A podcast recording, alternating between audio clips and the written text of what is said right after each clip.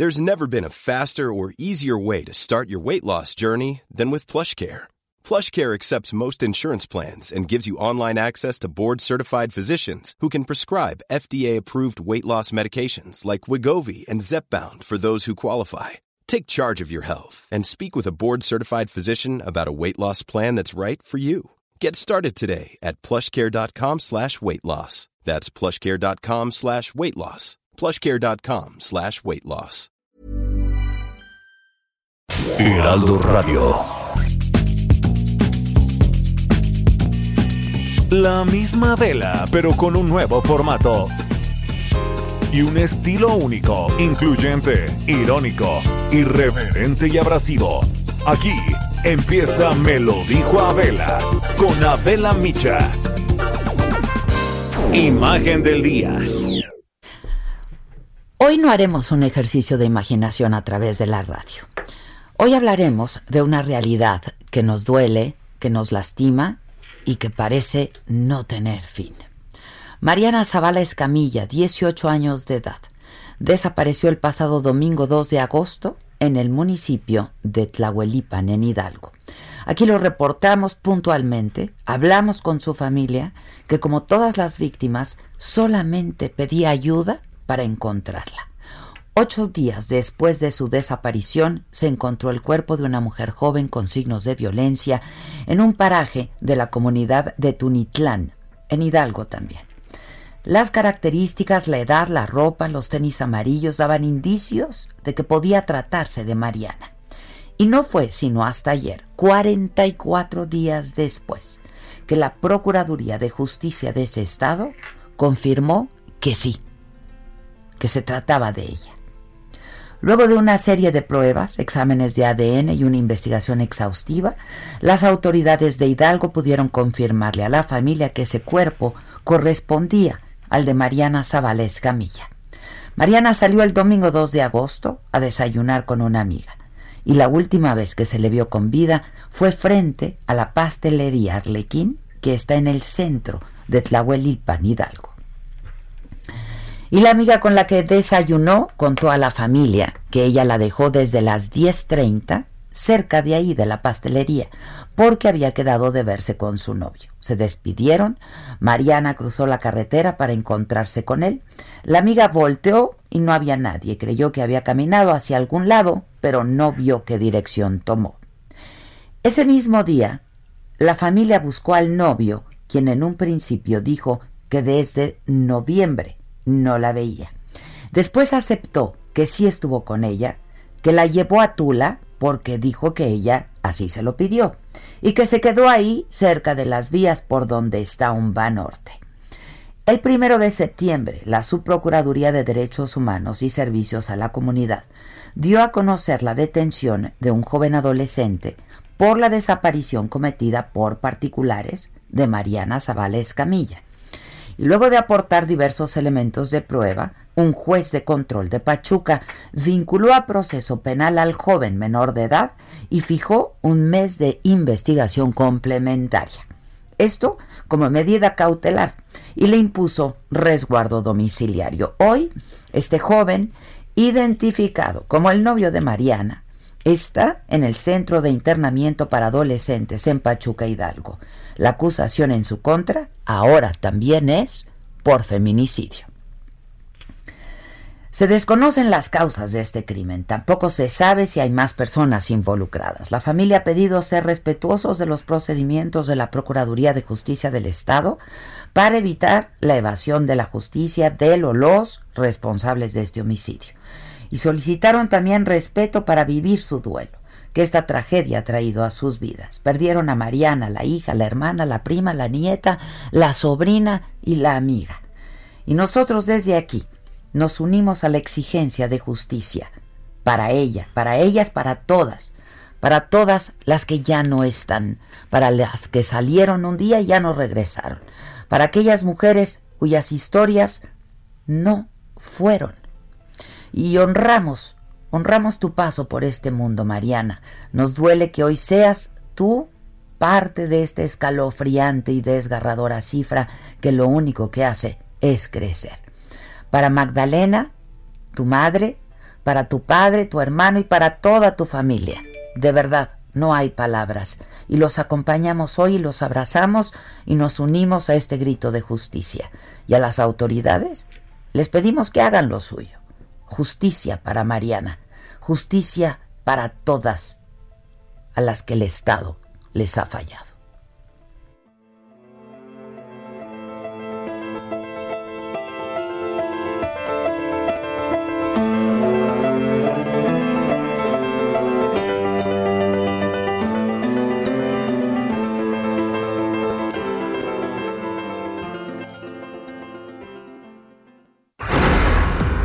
Resumen.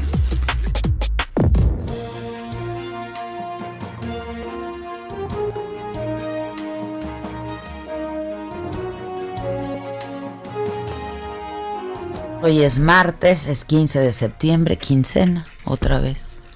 Ay. Otra vez. Bueno, lo único bueno de este 15 para algunos. Te mandé un video de lo que hay que subir hoy porque es 15 y lo necesito. Ya en un rato lo subiremos. Lo que uno tiene que hacer. Para este En día de quincena. Pues Ah. sí. Oigan, hoy en la mañanera el presidente firmó en la conferencia la solicitud de consulta para enjuiciar a exmandatarios y dijo que en el documento que va a entregar hoy mismo el eh, asesor jurídico de la presidencia al Senado de la República se realiza una pregunta. Lo explicó así el presidente. de consulta popular, propongo la siguiente pregunta. ¿Está de acuerdo o no con que las autoridades competentes, con apego a las leyes y procedimientos aplicables, investiguen y en su caso sancionen la presunta comisión de delitos por parte de los expresidentes Carlos Salinas de Gortari, Ernesto Cedillo Ponce de León, Vicente Fox Quesada, Felipe Calderón Hinojosa y Enrique Peña Nieto. Lo va a entregar, les decía Julio Scherer, el asesor jurídico de la presidencia, a las 11 de la mañana. Lo hará directamente al presidente de la mesa directiva, Eduardo Ramírez. Eh, el presidente esta noche va a dar el grito para conmemorar la independencia de México. Lo hará eh, frente a una plancha del Zócalo vacía, sin público, con apenas algunos militares, la banda de guerra, 60 representantes de medios de comunicación y un pebetero gigante al centro que va a permanecer encendido durante la ceremonia, adelantó que en sus arengas de esta noche se van a incluir 20 vivas, algunas nuevas, dijo. Eh, donde vivimos podemos participar y recordar esta gesta histórica de nuestro pueblo y de los padres, madres de nuestra patria. Entonces invito para que este, participen todos, todos los mexicanos, a las 11 de la noche. Va a, ver la ceremonia, eh, igual que el año pasado, 20, 20 vivas, nada más que hay unos nuevos. Bueno, y como hoy fue martes, ahí estuvo el secretario de salud, pero pues fue el subsecretario de salud el que eh, hizo un llamado a los mexicanos para eh, que no hagamos fiestas familiares o alguna celebración por el grito de independencia. Dijo que para mantener el ritmo de disminución de contagios que solo él ve, eh, alguna celebración masiva para que logremos mantener este ritmo de disminución de los contagios. Si se puede, no salir a la vía pública, no solamente en estos dos días, sino en general, es mucho mejor. Lavarse las manos continuamente, mantener la sana distancia. Si se tienen síntomas, no ir fuera de casa. Usar el cubrebocas, particularmente en los espacios públicos cerrados, que son las recomendaciones generales en México y en todo el mundo.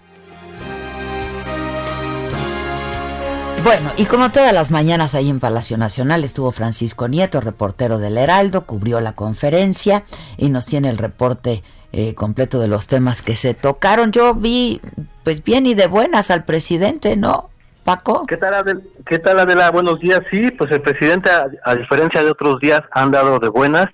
Eh, parece que el presidente tiene buenas noticias y todo tiene que ver con o más bien algo tiene que ver con una encuesta que dio a conocer el día de hoy.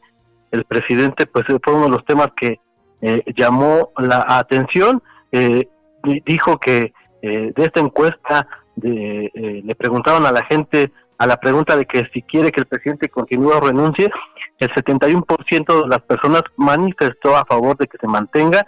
En cambio, hay un 26% de personas que se inclinan porque renuncie aseguró que a diferencia de la pasada medición, pues esta vez subió un 1%, pero aclaró que también la oposición subió un 1%, es decir, eh, que ahí la llevan. Yo creo que eso fue uno de los motivos de, del por qué vimos al presidente de buenas esta, esta mañanera y hoy, como tú dijiste, pues eh, es este día de grito de independencia, la mañanera fue de anuncios y firmas, como ya lo adelantaste, el presidente firmó la petición para solicitar al Congreso la discusión y aprobación de una consulta ciudadana para preguntarle a los mexicanos si se debe o no enjuiciar a los cinco últimos exmandatarios. De hecho, Adela, el consejero jurídico de la presidencia, Julio Scherer, ya va para el Senado de la República para entregar esta petición. Hay que recordar que los expresidentes que podrían ser enjuiciados son Carlos Salinas de Gortari, Ernesto Cedillo, Vicente Fox, Felipe Calderón y Enrique Peña Nieto. De todos ellos, dijo el mandatario, hay elementos para suponer que cometieron una posible ilegalidad, incluso hizo una relatoría de sus supuestos actos ilegales durante su mandato y Adela, el presidente eh, nuevamente salió a la defensa del secretario de Salud Jorge Alcocer y del subsecretario Hugo López Gatel, quienes fueron denunciados por el PAN por, por esta eh, por la forma en que han llevado eh, la estrategia de la pandemia. Dijo que este tipo de denuncias en las que también ya incluyeron al presidente López Obrador tiene que ver con politiquerías y agregó que se ha hecho todo lo posible para salvar el mayor número eh, de vidas durante esta pandemia. Incluso explicó que ningún paciente se ha quedado sin cama, se ha quedado sin atención en los hospitales del país y que están haciendo todo lo posible. Y bueno, para concluir, a ver, el presidente pidió a los mexicanos dar el grito de independencia desde casa y con sana distancia, incluso como ya lo dijiste, el doctor Hugo López Gater pidió no hacer fiestas masivas, explicó que todos los mexicanos pueden participar desde las, de estas celebraciones a través de los medios de comunicación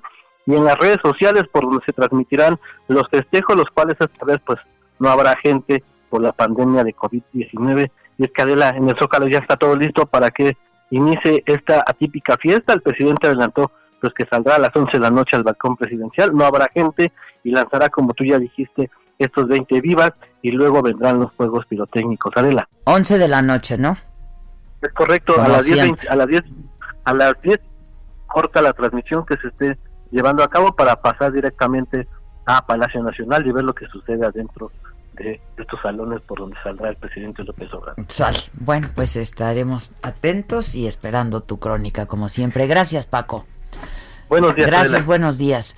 Eh, Rosario Piedra, la presidenta de la Comisión Nacional de Derechos Humanos, acusó falta de memoria y conocimiento por parte de las jóvenes que tomaron las instalaciones de la comisión o que critican su trabajo, pues ellas antes eh, que, dijo ella, antes que ser ombuds, ombudsperson, pues es víctima, dijo. La presidenta de la CNDH es hermana, como sabemos, de Jesús Piedra Ibarra, un joven desaparecido eh, en el marco de la Guerra Sucia en los setentas.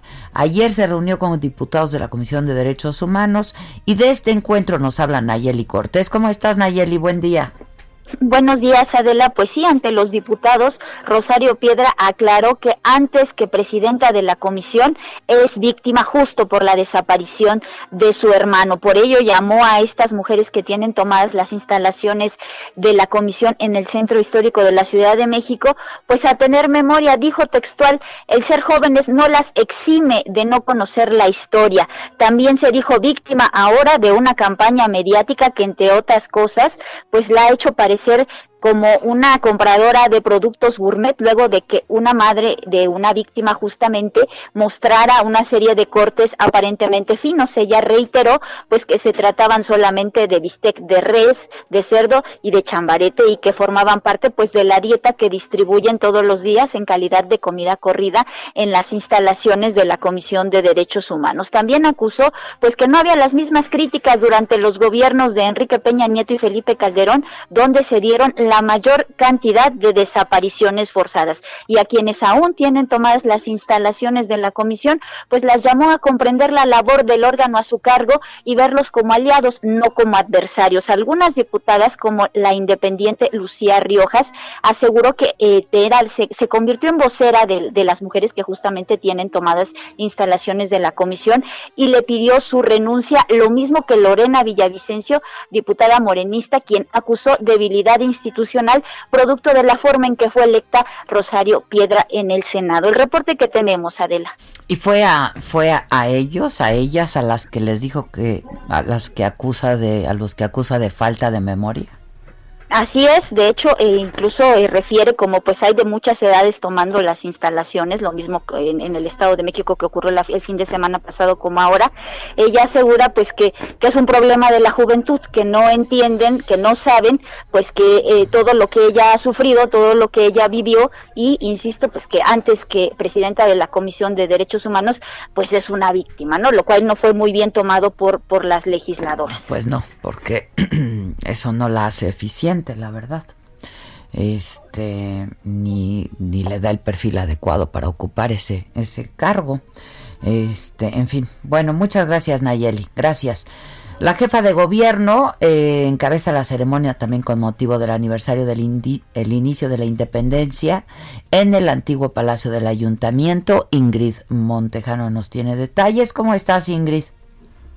Muchísimas gracias Adela, muy buenos días. Pues justo estamos aquí en la azotea del Palacio del Ayuntamiento viendo cómo van con todos estos preparativos, platicarles para todas las personas que no van a tener la oportunidad de venir aquí al Zócalo pues debido a la contingencia, que ya están todas las instalaciones de las luces, recordemos o para las personas que no sepan, se van a plasmar unas figuras entre las que se encuentran el mapa de la República y se va a encender un letrero que dice la llama de la esperanza. Hace un rato pudimos ver a algunos militares que estuvieron aquí en este primer cuadro de la Ciudad de México con binomios caninos revisando que no haya pirotecnia, acceso a explosivos. Está prácticamente vacío el zócalo, de verdad si ustedes pudieran verlo, se ve como si fueran las 4 o 5 de la mañana, solo que con luz. Solo vemos algunas personas de limpieza trabajando aquí. Están limpiando todas y cada una de las pintas que se pudieran imaginar o encontrar en la plancha del zócalo.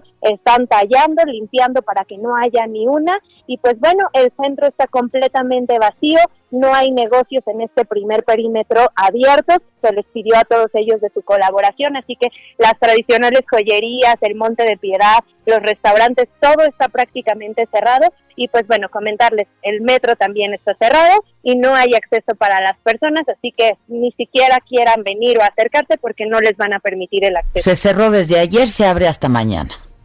Así es, entonces pues que no hagan el intento, tampoco hay verbena, no va a haber nada, lo podrán ver desde sus televisiones en el Heraldo que va a tener una transmisión especial o incluso en sus teléfonos móviles, pero no se arriesguen, no se acerquen, no va a haber nada aquí en el Zócalo. Oye Ingrid, eh, tú que cubres eh, lo de la Ciudad de México, ha estado pues circulando, circuló en redes y en algunos medios eh, un una alerta por un supuesto plan de atentado a Claudia Sheinbaum. Eh, ¿Sabes algo de esto? Pues se rumoraba en redes sociales, se había dicho, eh, platicarles que aquí el primer cuadro de la Ciudad de México está vigilado por militares, aquí se encuentra personal de la Secretaría de la Defensa Nacional y como te lo comentaba, quizás por eso hay toda esta supervisión con los binomios caninos para ver si no hubo acceso a algún tipo de explosivo si no quisieron acercarse para poder tener acceso al Palacio del Ayuntamiento. Las acreditaciones para prensa se tuvieron que tramitar desde la semana pasada directo con presidencia. Entonces el acceso es muy limitado y la seguridad muy grande aquí en este primer cuadro. Pues sí, porque esto que circula eh, habla de que, y sí hay, según, según nos relatas y de acuerdo a tu crónica, eh, pues mucha seguridad, ¿no? Este, y, y según circula el ataque sería justo este 15 de septiembre. Así es, hay mucho mucho cuidado. Como tú lo dices, el centro estuvo cerrado desde el día de ayer. Hay tres filtros para poder llegar hasta este punto. Sería casi imposible que alguien que no cuente con un gafete, una acreditación, o sea, del personal tanto de seguridad o de limpieza o los militares, pudiera accesar hasta este punto en el Palacio del Ayuntamiento. Bueno, eh, pues qué bueno que está viendo, que están tomando esas medidas, ¿no? sí, esperemos que, que no pase nada, eh, que estemos resguardados todos los que nos encontramos aquí, pues que no sea un, un grito diferente a lo que en realidad esperemos. Ojalá, ojalá eh, que así sea. Muchas gracias. Gracias a ti. Gracias, muchas gracias Nayeli, gracias. Ayer la Secretaría de Salud informó eh, pues que ya el número de fallecimientos por coronavirus llegó a 71.049.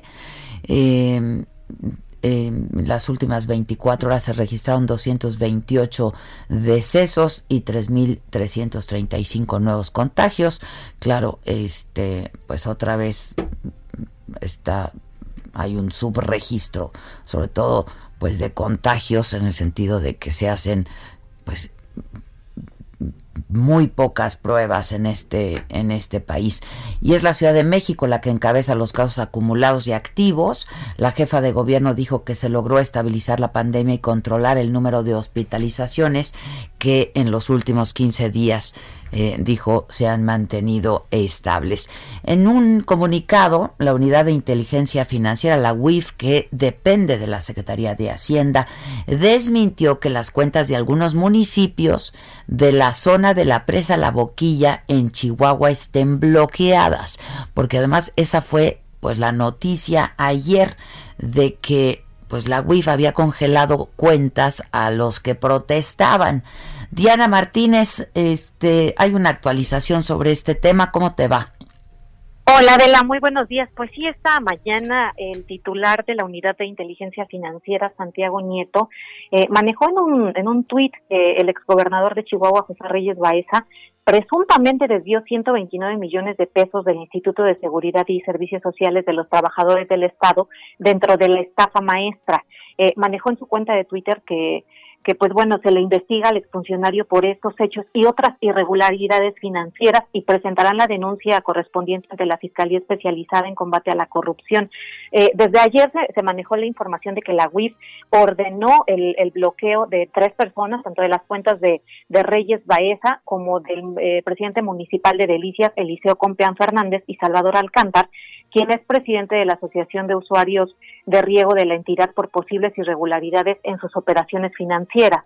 Eh, recordarás que pues ya la unidad ah, eh, eh, señaló este este tema desde ayer, pero se había mencionado en días pasados que pues están vinculados también algunos políticos y líderes ejidales con las protestas por el agua en Chihuahua. la UIF hizo esta precisión eh, que dice que no ordenó el bloqueo de las cuentas de los municipios de Delicias y Rosales y pues como lo acabas de señalar, desmintió que las cuentas de algunos municipios de la zona de la presa La Boquilla estén bloqueadas.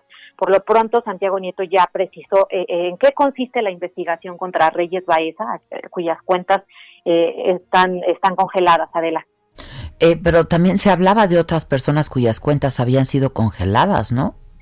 Por lo pronto en la, en la UIS nos señalan que son cuentas de estas tres personas, del exgobernador de Chihuahua, eh, José Reyes Baeza, de Eliseo Compián, el, presidente municipal, y de Salvador Alcántar. Por eso precisó eh, justamente la, la UIS que, que no estaban eh, bloqueadas las cuentas de, estos dos municipios, de Delicias y de Rosales, por lo pronto. Solamente de estas tres personas. De estas tres personas. No, no han señalado de, de, de alguna otra persona.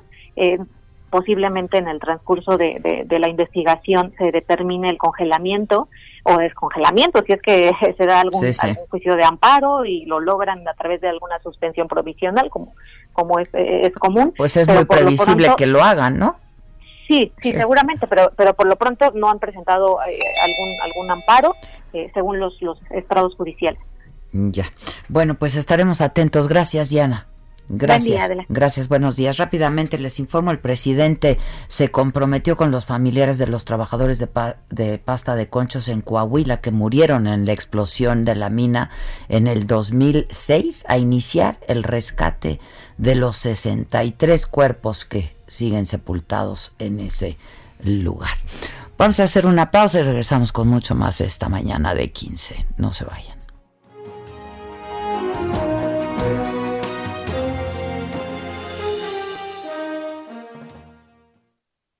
5521 53 71 26. En Me lo dijo Adela, te leemos, te escuchamos y te sentimos. Tiquitiquitín, tiquitín. ¿Cómo te enteraste? ¿Dónde lo oíste? ¿Quién te lo dijo?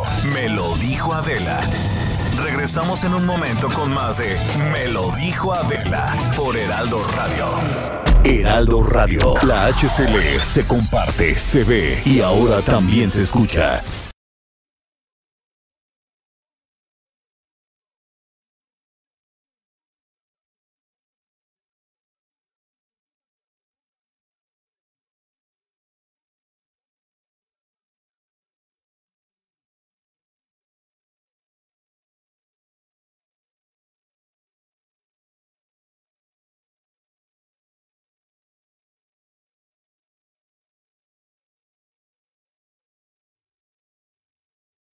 Heraldo Radio, la H que sí suena y ahora también se escucha. Continuamos con el estilo único y más incluyente, irónico, irreverente y abrasivo en Me lo dijo Adela por Heraldo Radio.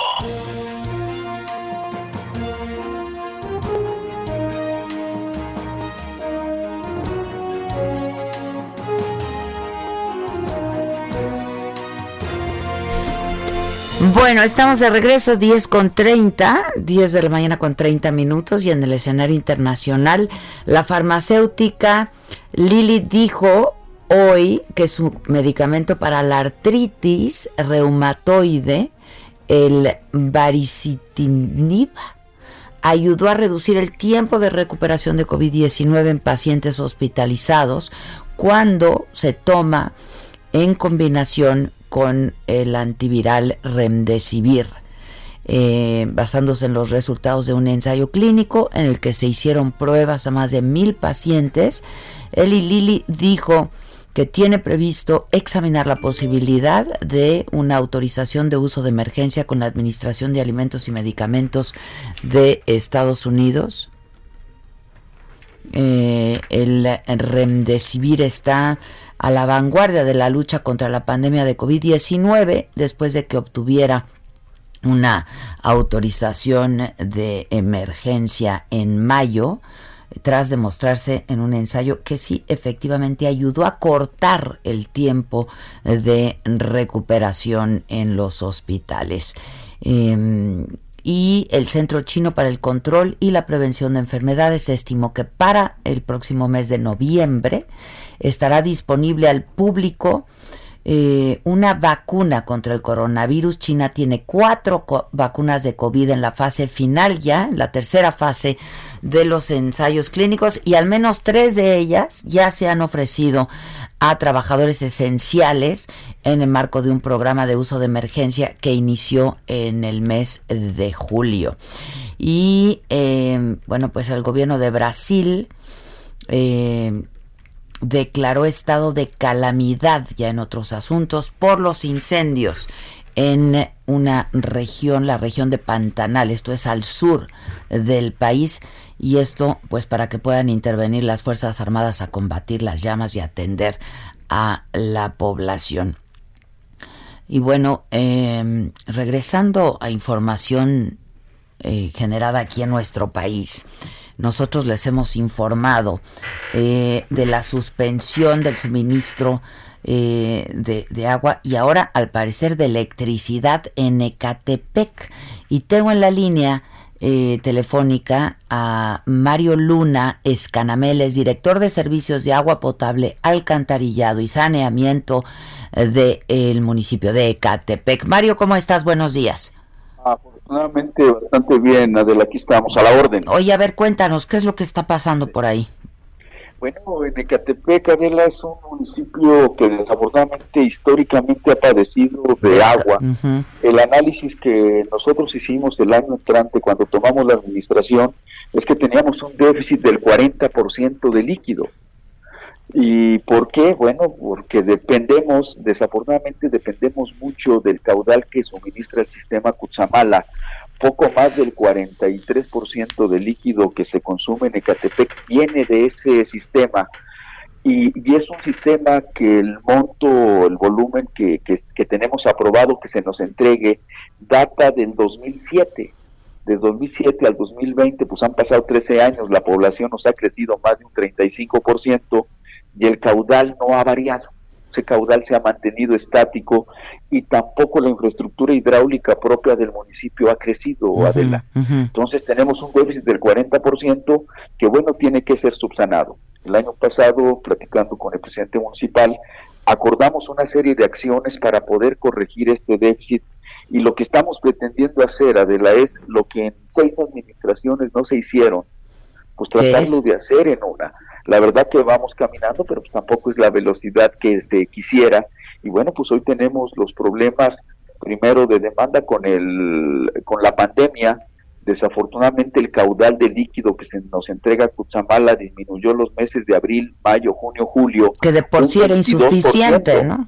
De por sí era insuficiente y nos disminuye el 22% en esos meses. Y el consumo de agua por la gente en sus casas eh, recluida nos aumenta un 30%, pues nos hizo una verdadera revolución que afortunadamente pudimos eh, contener.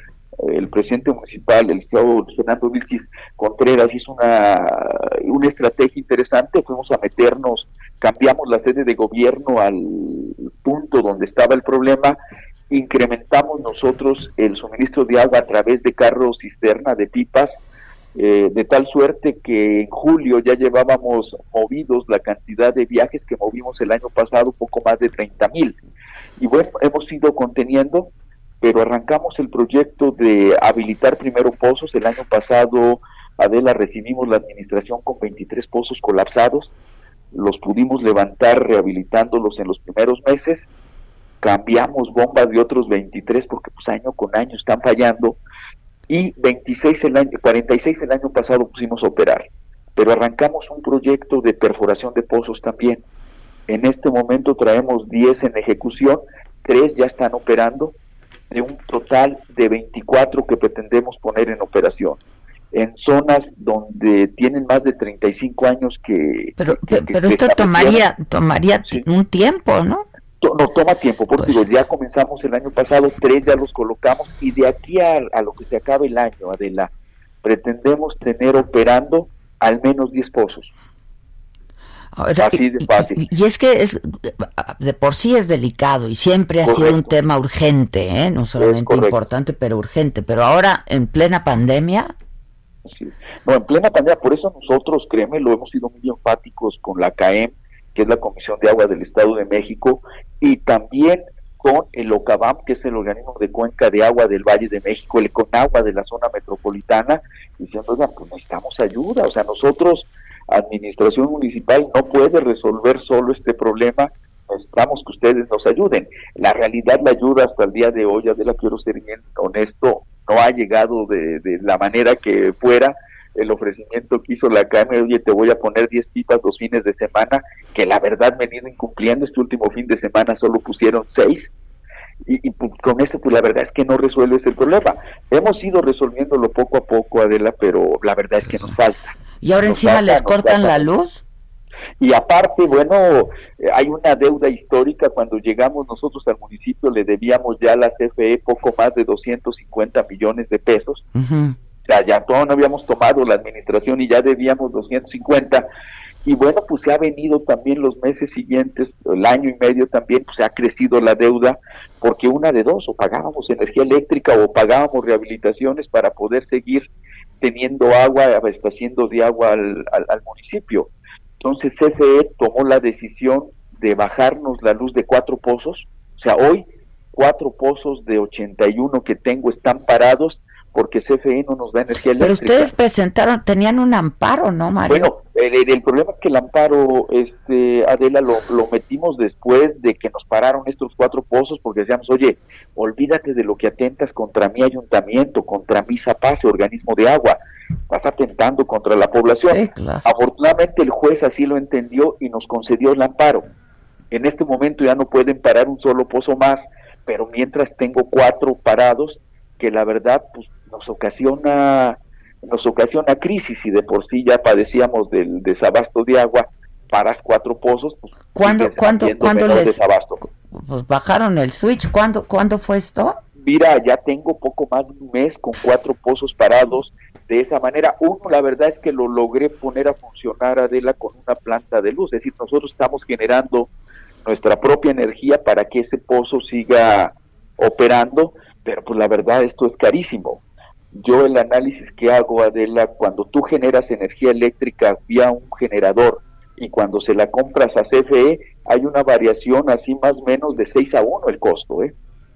Sí, sí, sí. Pero pues de eso a nada, la verdad preferimos producirla aunque cara, pero con eso estoy logrando mantener con agua potable algunas par de colonias. Oye, pero a ver, el, el que cuatro pozos estén mm, sin funcionar significa cuántos miles de habitantes de Catepec. Mira, nosotros esos cuatro pozos decimos que podemos dar agua, abastecer de agua de manera tanteada, es decir, no diario, no 24 horas, sino cada semana, a poco alrededor de 300 mil personas. De una, de una, de un municipio que tiene poco más de dos y medio millones de habitantes. Ya, entonces lo, lo, único que pudieron hacer es echar a andar uno de estos. Con, De esos cuatro, uno tengo andando con energía eléctrica que generamos nosotros mismos a través de una planta de luz. ¿Y qué van a hacer? Bueno, hemos seguido insistiendo, yo te soy honesto, la, el día de ayer de hecho hablé con el superintendente de la zona diciéndole, oye, ayúdame porque estoy, este, créeme que estoy teniendo un problema serio con la población, que se está quejando, que se está manifestando, que está cerrando vialidades, pero créeme, sale de mí la respuesta, o sea, yo no tengo cómo generar energía eléctrica. Pues supone que los tipos están atendiendo, lo están viéndolo, hemos escalado esto al Senado, hemos escalado eso al Congreso también, pues pidiendo ayuda, hombre, o sea, la realidad, y, lo decimos, no es para que ayudes al presidente municipal, no es para que ayudes al director del Zapace, no, ayuda a la población, ¿no? que al final del día es quien está padeciendo. Cuando arrancó la pandemia, Adela, El, la NEAS, que es la Asociación Nacional de Empresas de Agua, de Organismos de Agua del, país, envió una carta al presidente municipal, a la SCT, a, la, a, lo, a lo que es a la Hacienda, y a lo que es a CFE, indicando de que el consumo de agua iba a crecer un 30%, pero también indicando que por ningún motivo se les ocurriera bajar el switch a alguna instalación por la situación en la que estábamos. Y pues la verdad, a estos tipos poco les importó y la verdad es que lo bajaron.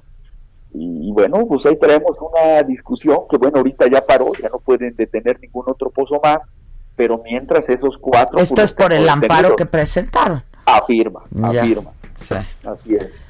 Pero bueno, aquí estamos. La ¿Pero cuatro de cuántos me decías? Cuatro de 81, de 81 pozos. Claro que significa algo. Pues es el 5%, pues sí. Sí, claro, o sea, y, créemelo, si traigo un déficit del 40% del agua y le sumas otro tanto, pues, hombre, cada vez se nos complica más la acción. Pero creo, no, Adela, somos optimistas, lo, lo digo con franqueza, traemos perforando pozos donde históricamente no perforaron.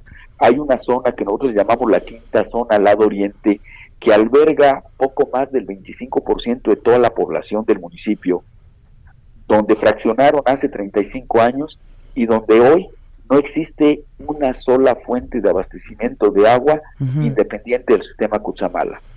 No lo hicieron. ¿Por qué? Argumentaron que no había agua. Nosotros ya perforamos tres pozos. Y ya. Ya los probamos. Y claro que dan agua y mucha agua.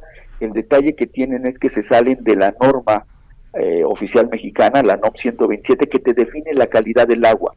Por lo cual ahorita estamos en el diseño, estamos trabajando con algunas organismos, algunas universidades haciendo el diseño de unas plantas potabilizadoras que ya existen, Adela, o sea, que no son algo que estemos inventando, ya existen. Tapalapa tiene, eh, sabemos que en Vallarta hay algunas. O sea, es agua que no cumple con la calidad, pero que se que puede pasar por un proceso. Y, sencillo realmente. Entonces, nosotros estimamos que esos tres pozos, Adela, los vamos a poder tener operando en un par de meses. Y con eso vamos a incrementar 35% el caudal de esa zona. Y así, así como esa zona, tenemos para Jardines de Morelos, una ciudad complicada, para la parte alta de la montaña, tenemos parte en la Sierra de Guadalupe, también muy complicado por la falta de agua, traemos, traemos ya unos pozos Eso es un problema muy serio, ¿eh? Serio, además. Muy serio. Por eso, ahí te vayó al presidente municipal el año pasado, le decían forma de broma y no. Le digo, presidente, nosotros tenemos que ser primero como los alcohólicos anónimos no sea payaso, porque sí, reconocer que tenemos un problema y el problema que tenemos es que nos falta el 40% del agua. ¿Cómo lo vamos a subsanar? Nosotros le planteamos cuatro acciones, Adela, que eran juntas todas. Una, pues pedirle que el AKM vía el sistema Cutzamala nos diera más agua. Era rápido, ¿verdad? La verdad que CAEM respondió que no tiene más líquido. La segunda fue rehabilitar pozos. El año pasado fueron 23 rehabilitación general y 23 más de cambio de bomba, 46. la tercera acción es perforemos pozos, presidente. Por eso traemos este proyecto de esos 24 pozos, Adela, que van caminando. ¿Por qué no, no? ya operando. ¿Por qué no te, mandamos a, a, alguien, algún colaborador nuestro y nos llevas a hacer un recorrido? Sin problema, con gusto, con gusto Adela, vemos para que vean la problemática que hay, pero también que lo que estamos haciendo sea, créemelo, la administración que terminó perforó un pozo, Adela. Yo ya tengo tres hoy funcionando y siete en proceso. ¿Sí me explico? O sea, la diferencia créeme que la queremos dar. Nosotros estamos confiados que con este proyecto que traemos vamos a mitigar 50% del déficit que tenemos. No resolvemos el 100, pero le avanzamos mucho para que la administración que venga, Adela, pues complemente el resto, ¿no? y las que vengan se encarguen de ir creciendo, manteniendo la infraestructura y haciéndola crecer en función de cómo nos va creciendo la población. Si te parece, nos ponemos de acuerdo y hacemos una nota, ¿no? Con gusto, Adela, con gusto, la verdad. se la hacemos llegar a CFE. Claro, también, de favor. Pues sí. Te mando un abrazo, gracias Mario. No, pero muchísimas gracias a ustedes. Al contrario, gracias. Mario Luna Escanamés, el director de servicios de agua potable, alcantarillado y saneamiento de Catepec, que es el municipio más grande del Estado de México. Siempre tienen problemas de agua, ¿no? Y ahora, pues les cortan la luz. Encima. Bueno, ¿qué tienes algo bueno, animalito? Sí. A ver, bien. Deportes. ¿Cómo están? Muy buenos días a todos nuestros amigos que nos escuchan. Ya hay mucha información deportiva, pero hay una muy polémica y hay otra que pone a soñar a todos los que quieren ser futbolistas. ¿Y por qué lo digo? Hablemos primero de los mejores pagados del mundo, según el ranking que dio a conocer eh, Forbes. Eh, pues la lista de los futbolistas mejores, futbolistas mejores pagados, es Lionel Messi a la cabeza, eh, encabeza esta lista eh, por encima de Cristiano Ronaldo. Eh, de acuerdo a Forbes, eh, la cifra de 126 millones de dólares, las ganancias actuales de Lionel Messi, pues sin duda, pues ponen en el top a este argentino. ya pagando impuestos, no como antes, ¿verdad? Que su papá se lo llevó entre las patas. Sí, y aparte Messi le, gusta, bueno, a la familia de Messi, porque no es Messi, le gusta como apostar a muchos negocios que no han resultado. Ni uno. Ni uno entre zapaterías que ha puesto la esposa, entre constructoras, entre compra de bienes y raíces en Italia, por eso se rumoraba que iba también para Italia, porque había comprado muchas propiedades en Italia. Y ninguna le ha funcionado como tal, como empresario, Messi no, no ha logrado. Ronaldo sí, ¿no? Cristiano Ronaldo sí ha sabido invertir bien su dinero. Ve, bueno, pero eso no tiene nada que ver con la calidad del, de, la patada. Este Entre hoteles, fragancias, marcas de ropa, es lo que ha hecho Cristiano Ronaldo. Y ha ido bien, ¿eh? Ha hecho bien Cristiano Ronaldo en invertir. Eh, su dinero. Eh, también le sigue en la lista, está Messi, está Cristiano Ronaldo, eh, le sigue Neymar, Neymar tercer lugar siempre a la sombra de Messi y Neymar que nunca pudo destacar ni cuando compartió. ¿Con cuánta lana que no debe de estar nada mal tampoco? No, no, no, no, ha, no, ha, no ha logrado 23 Sí, un tercer lugar que cae bien. ¿no? Muy honro más honroso que cualquier otro tercer lugar. ¿Cuánta lana tiene Neymar? Neymar? Te paso ahorita el dato, pero por ejemplo, también en la lista, eh, en la octava, tan solo en la octava lista, en el octavo lugar de la lista, eh, está Gareth Bale eh, con 23 millones de dólares. Entonces estamos hablando de pues, muchísima lana de pues, pues tan solo entre entre Messi y Cristiano Ronaldo. Esto esta lista se hace eh, con base a, a, salario neto bruto, digamos, eh, que tiene 96 millones de dólares eh, Neymar. Tiene entre salario y e ingresos. Oh, Yo estaría a gusto con el lugar de Neymar, ¿eh? O sea... Mira, eh, 126 millones de dólares de Lionel Messi. Cristiano Ronaldo 117 millones de dólares. Neymar 96 millones. El cuarto lugar está Kylian Mbappé, este jugador, este jugador jovencito de, del Paris Saint Germain con 42 millones de dólares en sus chequeras. Y así nos podemos ir en la lista. Realmente así ya déjalo. Eh, el quinto lugar es Mohamed Salah, este jugador eh, delantero de Liverpool 37. Y tú dando deportes aquí, animal. Ahora sí que nunca mejor dicho, animal. Sí, ¿eh? estuve, estuve por ahí figurando entre los 100. Eh. Pero entre los 100 de qué? O sea, ya, ya estás como alguien, ¿eh? en una encuesta que no me acuerdo quién claro. En mis encuestas y en mis números yo estaba en el tú estabas ahí. Eh, pues bueno, esas son las cifras que, pues, que, chavos que quieran llegar ahí, pues, los motiva sin duda alguna. Y un tema muy polémico que se dio a conocer en redes sociales en días pasados, a ver, quiero saber su opinión. Eh, el diario Cancha, Reforma, eh, publicó unas fotos de una futbolista mexicana, jugadora de las Águilas del América, eh, Jennifer Muñoz, en la cual pone fotos de ella con la playera del América, pone fotos de ella en traje de baño y le pone que es una sensual águila. Entonces, esta chava dice, "Yo no soy sensual, una yo no soy un águila sensual, soy un águila increíble con fortaleza, un águila que juega por estos colores y por el club más grande de México. Soy mucho más que esto." Es lo que ella pone en su Lo hizo bien, lo hizo bien porque seguramente está muy sensual también, pero pero no pues no es claro no es lo suyo no se dedica que saquen así a un jugador mexicano claro que, no sensual. dicen sensual. No porque como somos hombres no y es que esto desató obviamente el apoyo. Se, unieron las chavas futbolistas es que tienen razón la verdad tienen razón se las doy. Sí, recordamos también a, Norma Palafox que también retuiteó este mensaje de, de Jennifer Muñoz donde le pone aplausos, hay que recordar que ella también sufrió, que ella dentro jugando y cada que se acercaba y tomaba el balón, pues le empezaban a chiflar a esta jugadora de las Chivas y también sufrió, sufrió digamos, este tipo de acoso por parte de los aficionados y pues la verdad es que se vio eh, pues esta sororidad, como le llaman, entre las mujeres, y sus colegas futbolistas, eh, que obviamente pues yo no he visto por parte del diario alguna respuesta, ¿no? Pero... Pero tiene razón, se la Toda la razón. Sí, la verdad, sí.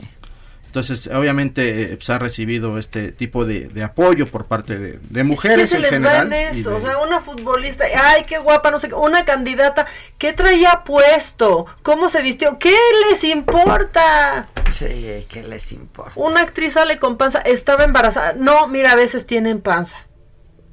En eso se fija. A veces tiene Pero panza. Aparte, ¿cuál panza? O sea, te tanto, o sea.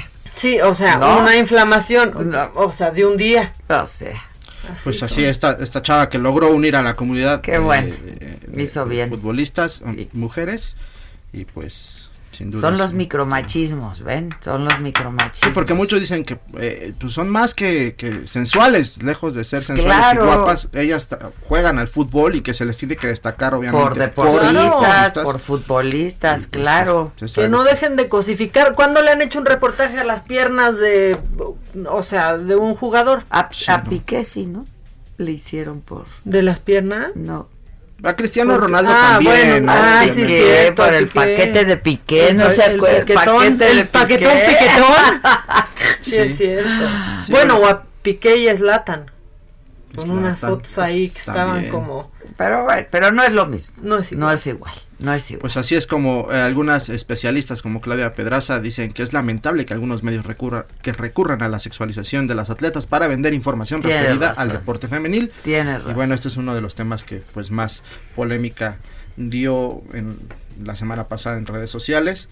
Y pues apoyamos a Jennifer Muñoz en este tipo Sin de duda. declaraciones. Y para finalizar les platico el, el resultado de la jornada, el cierre de la jornada 10. Empataron los Rayados de Monterrey ante el conjunto de Pachuca, uno por uno, un partido pues un tanto aburrido para mi gusto. Pero se llevan y se reparten puntos al empatar uno por uno los usos del Pachuca y los Rayados de Monterrey, jefa. Por ahora sí está el mundo de los deportes. Gracias, animalito. Pues regresamos con lo macabrón, que hay macabrón. Sí. Y Hoy- hay una risa, ¿eh? Hay hoy una la- risetadita. La mañanera me, me, me, me puso un poco de malas. es que Es que ya. me puso un poco de malas. Pero es un momento estelar. Los martes me ponen de malas, la verdad. Es que es el pulso de la salud. Exacto, por eso me ponen de malas. Hacemos una pausa y regresamos con esto. No se vayan.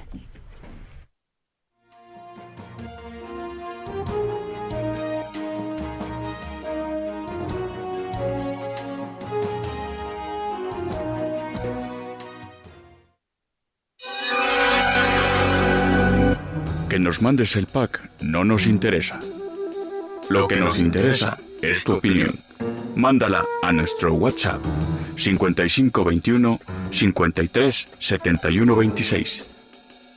En Me lo dijo Adela, te leemos, te escuchamos y te sentimos.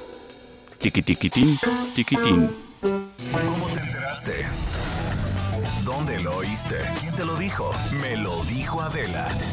Regresamos en un momento con más de Me lo dijo Adela por Heraldo Radio. Heraldo Radio.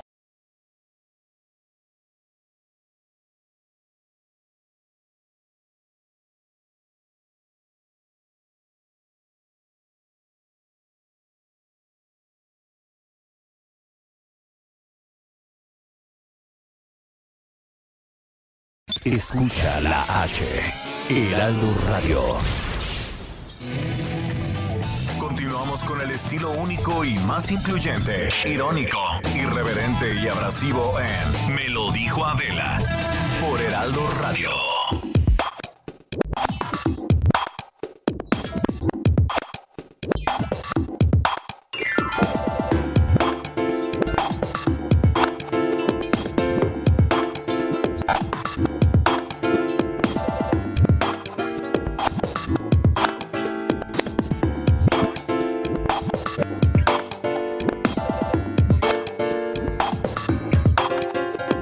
Regreso, pues qué mamaquita. Hoy es la rifa, hoy termina la venta a las dos y media de la tarde, ¿no? Sí. Dos, dos y media de la tarde. Colas había, dijo el presidente. Colas. ¿Qué colas había unos para- colones. Pues cómo chingados no, si la mandó a Todo la- el Senado, a los diputados. diputados, senados, a las dependencias.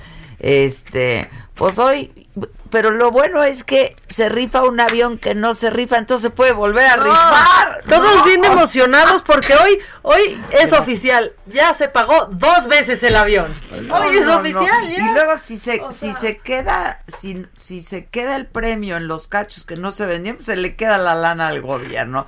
O sea, es tranza por donde le mires. Es un ganar, ganar, ganar. O sea, ¿cuántas veces quieren que paguemos el mentado avión? No, no. Y luego, ya por favor, úselo, presidente. Ay, no. úselo, se va a hacer carcacha ahí. ¿Y qué tal que pensó que se iba a vender bien rápido? Oh, es un ¿qué mercado súper chiquito. ¿Qué que- pensó? Ni que, ni que fuera un Chevy. No, o sea, que no, no. los anuncias y en el día salen. O sea, el día que los anuncias salen a las horas. Una veo. No, no, presidente. Bueno, ayer un desfiladero en Twitter. De todos los funcionarios, de Sí, todo. O sea, no, pero no, Tatiana Cloutier enseñando Ah, que ahí estaba vi el puesto. Ay, qué y la ridiculez. otra y el- Bejarano con Vi- cinco que vi no a los Tatiana, podía, sí. no los podía detener, le tuvo que poner ligas porque compró pues mucho boleto, así todo mundo, que si Luisa María Alcalde, Este, ha habido funcionarios que hasta 80 mil pesos gastaron en algo que están dejando a la suerte. Pues 80 mil pesos directos, mándenlos a apoyar, ¿no? A distintas personas, eh, quiten los intermediarios, lleguen con una familia y digan, aquí hay 40 mil pesos para que no los saquen pues de su hubo casa por no diputados la que le renta. metieron 200 mil pesos y que se los van a ir descontando, entonces van a pagar por adelantado. De a 25, El dinero, así. el presupuesto, o sea, o Sí, sea. de- descuéntamelo de mi Ay, sueldo. descuéntame. Pero fíame ahorita el premio. Sí, no, y a mí no, no. sí me daría coraje que se lo ganara un funcionario, ¿eh? Seguramente O sea, luego se lo van a ganar y van a decir, lo voy a donar. sí. Imagínate que se lo ganara Bejarano con los cinco cachitos. Con los cinco cachitos. No, ya, o sea, a mí sí me daría. Pero bueno, se iba- rifa un avión que no se rifa, entonces se puede volver a rifar y como tampoco se va a rifar, se puede volver a rifar y se va a ir haciendo carcacha ahí ese avión. Es una pena de veras esto ya. Ahí, solito, manteniéndolo. Ayer la Rosario Piedra, que si los cortes, que si no, que si el chamberete, ya es de pena esto, ya por favor. Que, que era nomás así, ¿cómo, se, cómo, cómo dicen en los anuncios? Cabeza de bola, ¿no? Así, nomás era bola. No, ¿cuál? Ya estuvo bueno. Ya Mira. estuvo bueno. Ya, ahora sí que sean serios. Sean Sí. serios. Sí, no, la verdad es que yo nomás abría Twitter y veía un funcionario nuevo comprando un cachito, ya. Y luego hoy el presidente diciendo que pues, todo bien en la pandemia, que ha ido muy bien, que a comparación de... Presidente, ya se murieron 71 mil personas de acuerdo a sus cifras. Sí, se ya habla de con un sus cifras. Del 60%, o sea, multiplíquenlo por tres. Pero que no se preocupen, hoy se mencionarán en el grito. Dijo.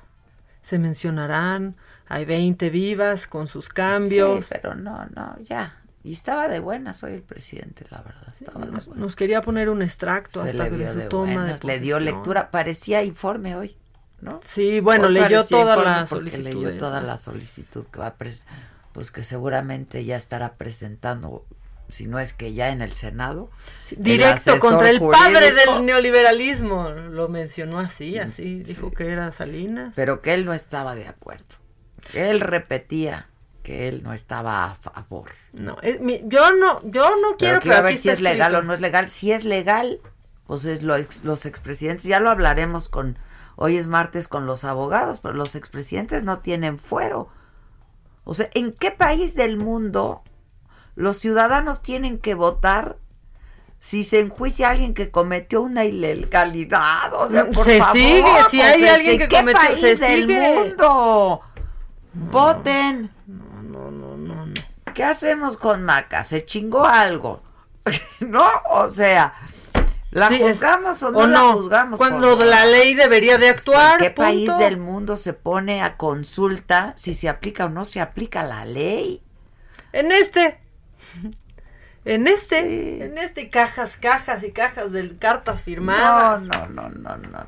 Bueno, Bueno, ¿qué eh, más macabrón tienes? O sea, tengo, tengo justo lo de Rosario Piedra. Con el chamberete. Sí, el pues- y el chamberete. Mira, lo que pasa es que pues ayer eh, estuvo reuniéndose de manera virtual con la Comisión de Derechos Humanos de la Cámara de, de Diputados. Ahí muchas eh, diputadas, muchos diputados le, hicieron ciertas preguntas.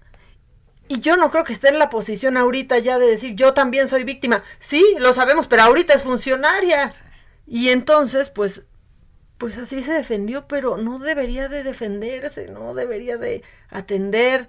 Y entonces, pues que ni es filete, también eso dijo. A ver, no, o sea, y, y, y ni había, no es como que había cocineros, es para alimentar a la gente y a algunos que también son víctimas. Eso, eso dijo. Igual se está contando ella con lo de las víctimas. No sabemos, esta fue una de sus respuestas. Y quisiera puntualizar algo, que esta Comisión Nacional de Derechos Humanos fue creada en 1990.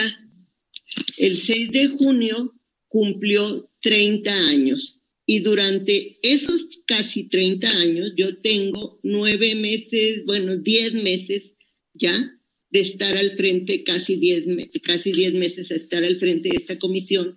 Jamás, jamás vi ah, que le reclamaran los mismos partidos opositores y las omisiones y no solo omisiones, colusiones con los gobiernos en turno. Yo era una víctima, sigo siendo una víctima porque jamás se me dio respuesta, pero ahora también no solamente soy víctima, soy la presidenta de la Comisión Nacional de Derechos Humanos.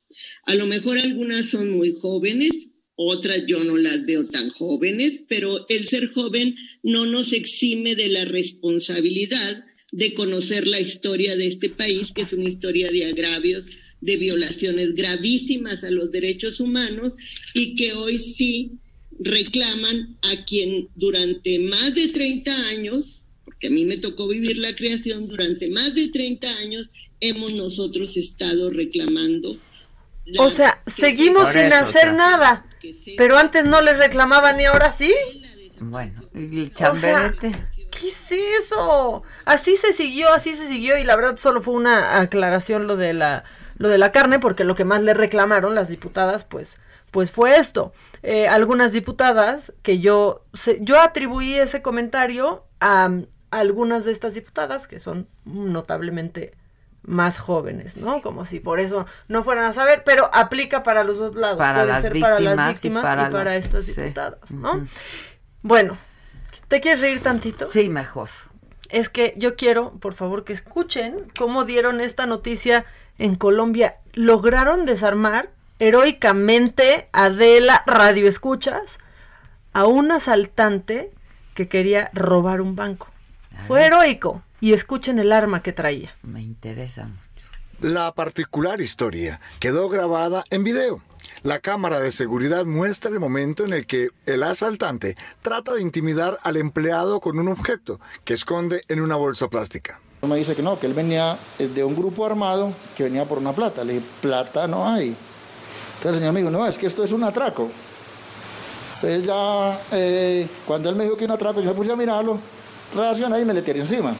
Don Antonio señala que no se murió del susto. Nunca supo qué clase de arma tenía el atracador. Simplemente su instinto lo llevó a defenderse y por eso su reacción. La adrenalina que yo tenía con mi reacción fue esa, pero no, si yo sé que es un plátano, pues le pego su golpe de que entra. pero yo estaba convencido que era una Era un plátano. Era un plátano embolsado. O sea, traía adentro de una bolsa o sea, un le plátano. Dijo, este es un atraco. Este es un atraco y querían que pensara que era una, pues, una un pistola, arma, un claro. arma. Y pues al principio lo dicen, plátano es. Pues no, era un plátano. plátano es. Plátano es. Hay otra vez. La particular historia quedó grabada en video. La cámara de seguridad muestra el momento en el que el asaltante trata de intimidar al empleado con un objeto que esconde en una bolsa plástica. Me dice que no, que él venía eh, de un grupo armado que venía por una plata. Le dije, plata no hay. Entonces el señor me dijo, no, pues es sí, esto es un atraco. pues sí, plátano hay. Entonces ya, eh, cuando él me dijo que un atraco, yo me puse a mirarlo, reaccioné y me le tiré encima. Don Antonio señala que no se murió del susto. Nunca supo qué clase de arma tenía el atracador. Simplemente su instinto lo llevó a defenderse No, y no, no, su reacción. con un plátano. Está no, si pues le pego su golpe de que entra.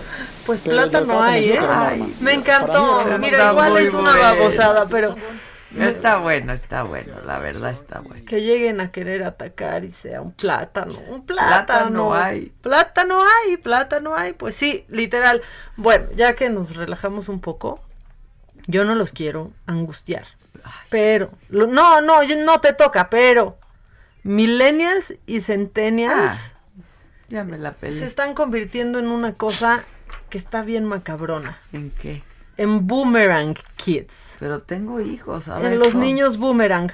Bueno, pues de acuerdo al Collins Dictionary, un boomerang kid es un adulto joven que después de haber vivido de forma independiente por un tiempo significativo, vuelve al hogar debido a problemas financieros, a desempleo Por favor, y a costos altos de la vida. Cosa que están calculando que con esta pandemia Todavía no se van y pues ya van a regresar. Yo, No, ¿sabes por qué? favor. Yo sí conozco amigos que han tenido que ¿Cómo no regresar a tocar? a sus casas, o sea, o que vivían Sí, en la no, Ciudad de claro, México y se claro. tuvieron que ir a pues a alguna ciudad en, en la República, papás, sí, claro. claro, Porque simplemente ¿Con no, qué pagas la renta? No Sí, pueden. Está muy difícil, es cierto. Pues está este fenómeno de los boomerang kids que dicen que son, eh, pues que tienen mucho más estudios, pero están consiguiendo puestos de trabajo que no le hacen justicia a su preparación O y sea, está pasando en ahorita, todo el porque, mundo. claro, sí, sí, Entonces, bueno, pues si se sienten ahorita boomerang kids, no se preocupen.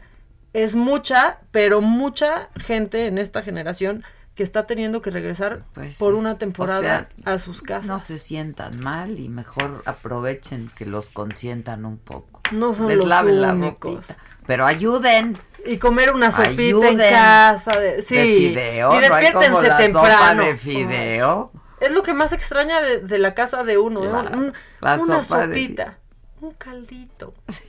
un arrocito bien hecho. No sabe igual, aunque lo hagamos en nuestra casa. La Pues, verdad. Ahí están los Boomerang Kids. Y hoy tú dices que el presidente estaba de buenas en, en la Yo lo- mañanera. yo lo vi de buenas. Sí estaba de buenas y yo creo que porque nadie le preguntó y él no leyó al New York Times. Ajá. Híjole, es que se, se publicó un texto que se llama The Quest to Raffle of Mexico's Presidential Plane. Híjole, se va justamente en contra de todo lo que está pasando con la rifa que no es rifa, del avión que sí es avión, pero que ahí va a seguir y pues señala entre otras cosas cómo pues los esfuerzos para cumplir con la promesa de la venta del avión son ahora, así los califica el New York Times, elaborados, costosos y simplemente too weird. O sea, muy, Muy extraños, muy, muy, rara, muy raros. También dice, pues que el gasto de 24 millones de dólares que el gobierno hizo para dar cachitos, ¿no? Estos boletos de la rifa, eh, para que se pueda mm, ganar fondos en la, los hospitales, ¿no? Eh, pues no está, no está funcionando. También se, se les va, se les va directo a la yugular esta periodista que se llama Natalie Kitrov.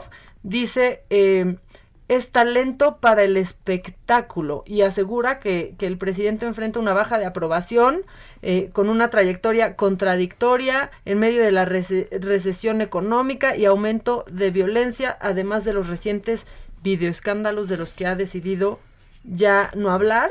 En resumen, y así lo dice, que es un momento perfecto para el espectáculo, Pues sí. que le devuelve el papel de Robin Hood, el que le quita a los ricos para darle a los pobres. Durísimo, durísimo Pues sí, el artículo que está publicó el New York todo el Times. mundo, ¿eh? Ah, no, ahorita estamos No, pagando pues sí. doble el avión todos y, y ¿sabes Pobres qué? y ricos. Que ya hasta estoy peleando contra mí misma porque estoy diciendo, ¿y si compramos un Me, cachito? me ¿Y escribió si Maca en la mañana, me dijo, cachito?" oye, si compramos un cachito. Pues es yo no que- voy a no, ser yo parte tampoco, de ya, esta mira, tranza. Ya ni sé dónde, ni me va a dar tiempo, ni, ni nada. No, yo no. ¿Quieres- Fíjate que yo no. ¿Quieres más macabrón?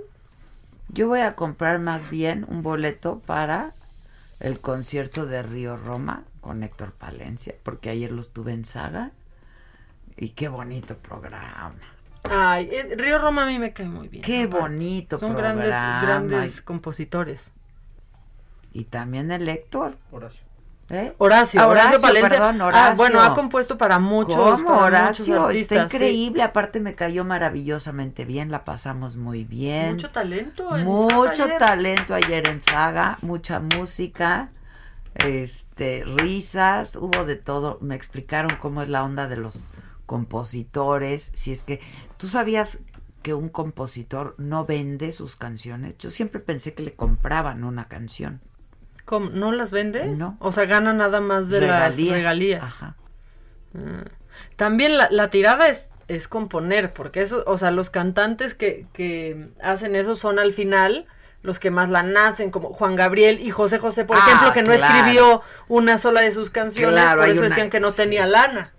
Y ve a Juanga. Pues es que, sí, pues es que son sus propias canciones y Y por ahí va a andar Río Roma, ¿eh? Porque que compone, pero para Yuriria, pero por acá, Y por nos acá, y para que ellos. pues, su sueño dorado era hacerle una canción a Luis Miguel Ah, y que ya estaban en ello.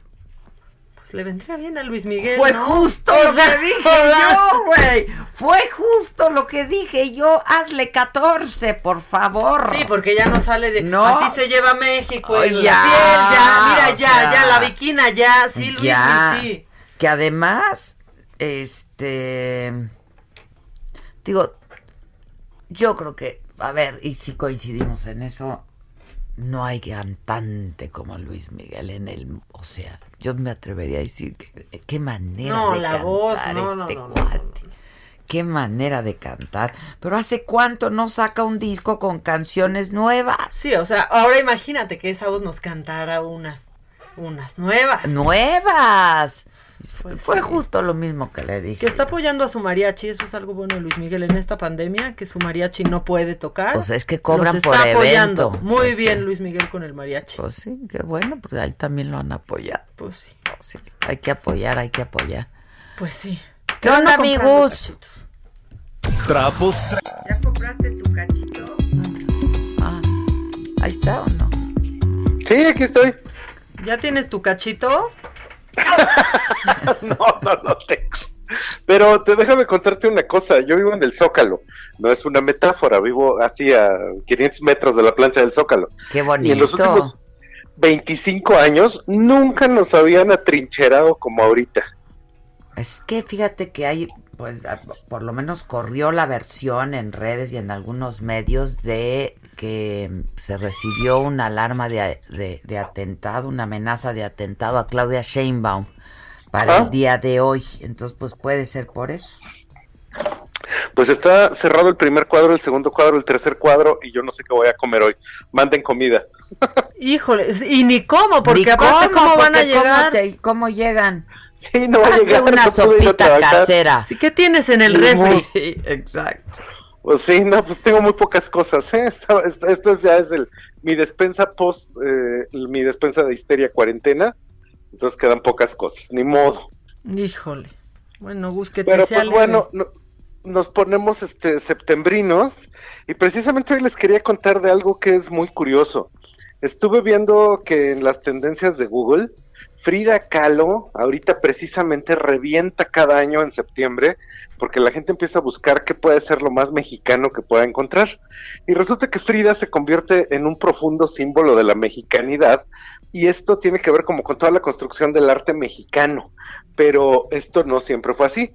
Resulta que cuando ella estaba viva, pues ella simplemente la ponían de la manera más patriarcal posible, nada más como la esposa de Diego Rivera como pintor gigantesco. Pero actualmente la gente de repente se entera, ah, mira, Diego Rivera es el esposo de Frida, porque ella es mucho más famoso y mucha más notoria. Y lo que es muy curioso es que esto no fue así en el siglo XIX. Pues no, pero fue la fridomanía. la fridomanía de los ochentas, exactamente. sí, claro. Ese es el asunto. En, lo- en el siglo XIX, pues todo el arte era francesado y resulta que don Porfirio tenía así como comida francesa. Las fiestas del centenario fue la primera vez que se iluminó un edificio público en México, pero cuando tú ves el menú, pues el menú está en francés, lo cual ahorita sería verdaderamente imposible de pensar. Y cuando viene la revolución, lo que pasa es que hay así como una profunda necesidad de inventar lo nacional. Algo que le había pasado a don Porfirio es que él, pri- él prohibió la pintura de las pulquerías. En las pulquerías había pinturas al fresco, pues como la gente era analfabeta, cuando iba a libar le gustaba ver estos dibujos y comentarlos. Entonces él los prohibió. Y cuando Vasconcelos surge, sube al poder en 1920 y tantos en la CEP, entonces él dice, pues vamos a llenar de murales Palacio Nacional y le dice a Diego, pues ¿qué nos echamos? Y Diego le contesta, pues vamos a retomar esta cosa del arte como los murales de pulquería, precisamente como una forma de molestar a la clase alta porfiriana. Y entonces empieza la idea de la Escuela Mexicana de Pintura y Diego, junto con Orozco y Siqueiros, pues no hay más ruta que la nuestra. Entonces el problema fue que se quedaron cuatro décadas al frente y fue hasta los años 60 que José Luis Cuevas dice, hay que romper la cortina del nopal. Entonces el arte que no había llegado a México, ya teníamos muchas décadas de retraso, empieza a llegar con José Luis Cuevas y Lilia Carrillo y Roger von Gunten. Entonces México como que se pone, intenta ponerse a tiempo con las corrientes artísticas que no nos habían llegado. Pero como teníamos tanto retraso, es hasta los años 80 que como en México no hubo arte pop, resulta que en los años 80 un grupo de artistas dijeron, pues vamos a hacer el arte pop mexicano. Y a eso se le llamó el neomexicanismo.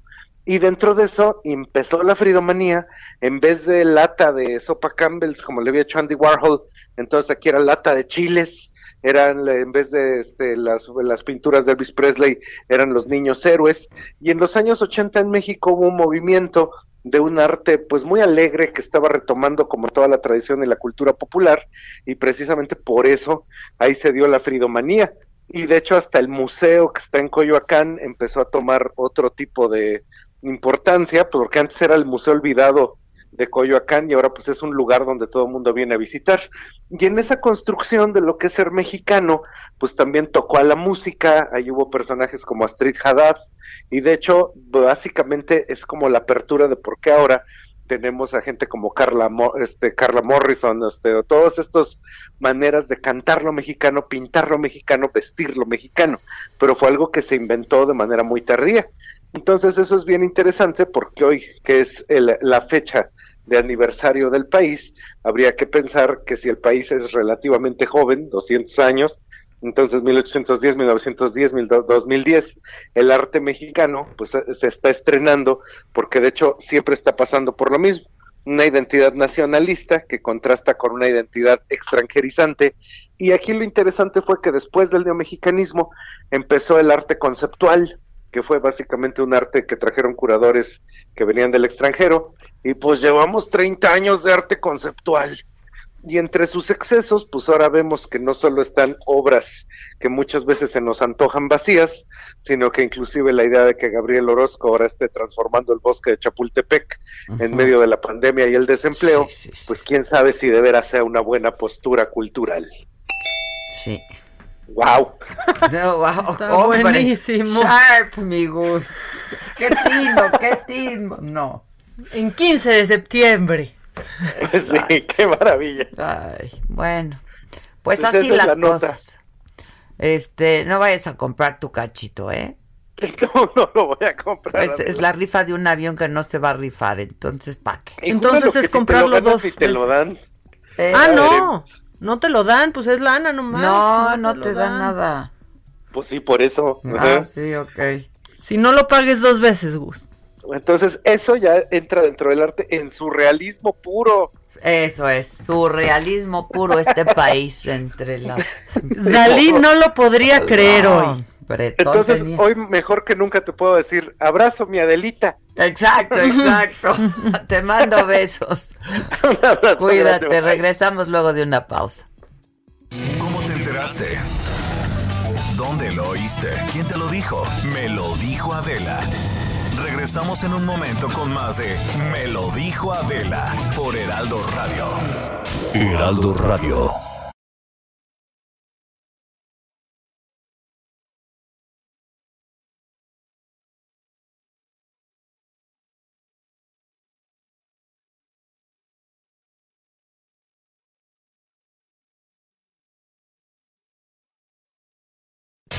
Heraldo Radio. Continuamos con el estilo único y más incluyente, irónico, irreverente y abrasivo en Me lo dijo Adela por Heraldo Radio.